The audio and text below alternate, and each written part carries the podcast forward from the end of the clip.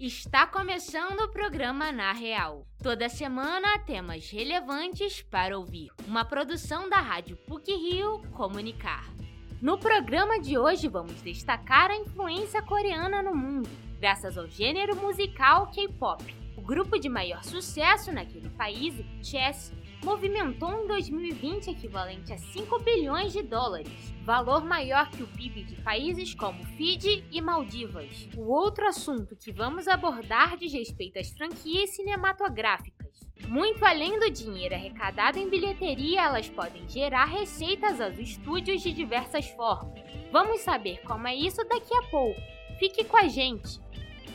O interesse pela Coreia do Sul cresceu a partir do momento em que o gênero musical K-pop se espalhou pelo mundo afora, virou uma mania e deu muita visibilidade ao país. A reportagem é de Giane Moraes. Os Estados Unidos foram por muito tempo a principal referência de entretenimento estrangeiro. A língua inglesa, músicas e filmes estadunidenses e viagens para o país eram primordiais no interesse e desejo dos jovens. Graças à onda coreana, esse cenário mudou. A cultura pop da Coreia do Sul atingiu um alcance global e atualmente é consumida por todos os continentes. Esse boom é chamado Hallyu e tem mais de 155 milhões de fãs espalhados pelo mundo.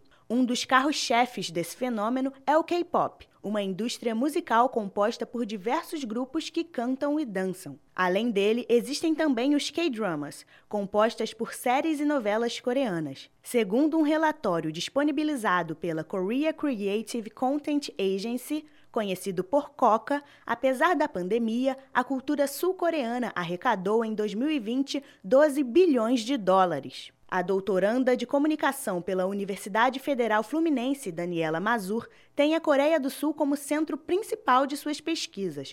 A especialista evidencia que antes do sucesso de K-pop, as pessoas não davam importância para o país e o associavam como um local de guerras passadas. Até pouco tempo atrás, considerando aí uns 10 anos atrás, as pessoas basicamente não sabiam o que era a Coreia do Sul, assim provavelmente sabia que era um país que existia aí no globo, mas pouco se sabia sobre a Coreia do Sul. Então a gente não sabe muito, assim, não, não, não se falava muito sobre Coreia do Sul. No máximo, sabia-se da Guerra da Coreia, né? Sobre essa, essa divisão Coreia do Sul, Coreia do Norte, Segundo análises feitas pelo Twitter, em 2020, os fãs do gênero musical estabeleceram um recorde global de 6,7 bilhões de tweets relacionados ao K-pop. A doutoranda Daniela Mazur afirma que, com o sucesso do entretenimento, a Coreia do Sul atualiza sua imagem para o mundo. Então, o lugar da Coreia do Sul, ou ele era esquecido, ou ele era muito endurecido e estereotipado. Quando a Coreia do Sul ela surge, se fortalecendo e crescendo e chega, por exemplo, do outro lado do mundo, que é aqui o Brasil, a Coreia do Sul também consegue ter controle da sua própria narrativa nacional. Como ela fala, olha aqui, ó, essa Coreia do Sul que você imaginou por anos, ligada à guerra, ligada a questões muito mais obscuras, né? Esse país realmente existiu, mas nós somos um país que agora, depois de 70 anos pós-guerra, nos reestruturamos e agora nós somos esse país. Além dos clipes musicais, as empresas de K-pop investem em experiências únicas aos amantes do gênero musical. Por meio de álbuns de figurinhas, posters e outros itens, os fãs colecionam, trocam e compram produtos. A estudante de física Ana Luísa Souza, de 20 anos, é seguidora e colecionadora dos itens de K-pop e conta que antes de conhecê-los não tinha entendimento algum sobre o país. Antes de eu conhecer K-pop, eu não sabia absolutamente nada sobre a Coreia do Sul. Eu tinha até uma visão conturbada sobre as coisas orientais, assim, eu, eu era meio preconceituosa, cabeça fechada mesmo. E conhecer o K-pop me ajudou muito a abrir meus olhos e ver que eu tinha um pensamento completamente errado sobre várias coisas, sabe? E a cultura coreana é muito rica. Hoje em dia, Ana Luísa Souza troca figurinhas com pessoas até mesmo de outros países, como Indonésia e Tailândia. A estudante enfatiza que, imersa na cultura de fã, ela fez muitas amizades. Além disso, um dos seus maiores desejos atuais é viajar para a Coreia do Sul e ir em shows. A professora de coreano Ana Carolina está no mercado há quatro anos aproximadamente. Ela destaca que a maioria dos seus alunos tem interesse em aprender o idioma por causa do entretenimento. Os principais motivos para as pessoas procurarem saber é, e querer aprender coreano realmente estão voltados para essa parte mais do entretenimento. Ou é por causa de K-pop, né, pela música, ou é por causa de K-drama, que são os dramas seriam tipo mais sérios, mais novelas. Existia apenas um curso de coreano no Rio de Janeiro quando a professora decidiu aprender a língua. Na época, o K-pop ainda não tinha se expandido. Atualmente, existem milhares, tanto online quanto presenciais, espalhados pelas cidades. Jeane Moraes, para o Na Real. Além de muito dinheiro, as franquias cinematográficas podem gerar receitas aos estúdios de outras formas, como a venda de produtos, de brinquedos ou de atrações em parques de diversões. A reportagem é de Luiz Felipe Azevedo. Muito além do valor arrecadado na bilheteria, produções cinematográficas, em especial grandes franquias, têm inúmeras outras formas de produzir receita aos estúdios. Brinquedos, videogames e roupas estampadas são apenas alguns exemplos de produtos derivados dos filmes. Os bonecos Funko Pop são febre entre o público geek. Eles começaram a ser vendidos em 2010, na New York Comic Con. Os primeiros brinquedos foram de personagens da DC Comics, Batman, Batgirl, Lanterna Verde e Coringa. O sucesso do produto é tão grande que em 2018 o faturamento da empresa foi de 686 milhões de dólares. A estudante da Escola de Especialistas da Aeronáutica, Ana Luísa Iorio, de 19 anos, é apaixonada por Funko Pop. Ela conta que tem bonecos de suas franquias preferidas e que utiliza eles como objetos de decoração. Eu gosto muito de Funko Pops porque eles trazem uma decoração mais artística, mais conceitual pro meu quarto, que é onde eu guardo os meus. E uma coisa muito legal que eu encontrei, né, para vender há uns anos, são os cenários, né? Tem os próprios cenários com os personagens. E eu tenho de Star Wars. Eu tenho o cenário do Luke e da Leia presos naquele esmagador de lixo, quando eles são capturados pelo, pelo Vader. E também tem uma do C3PO e do R2. Apenas nos Estados Unidos, a franquia Star Wars faturou mais de 700 milhões de dólares no ramo de brinquedos em 2015. Esse valor supera os quase 400 milhões de dólares arrecadados mundialmente pelo filme Han Solo, uma história Star Wars, de 2018.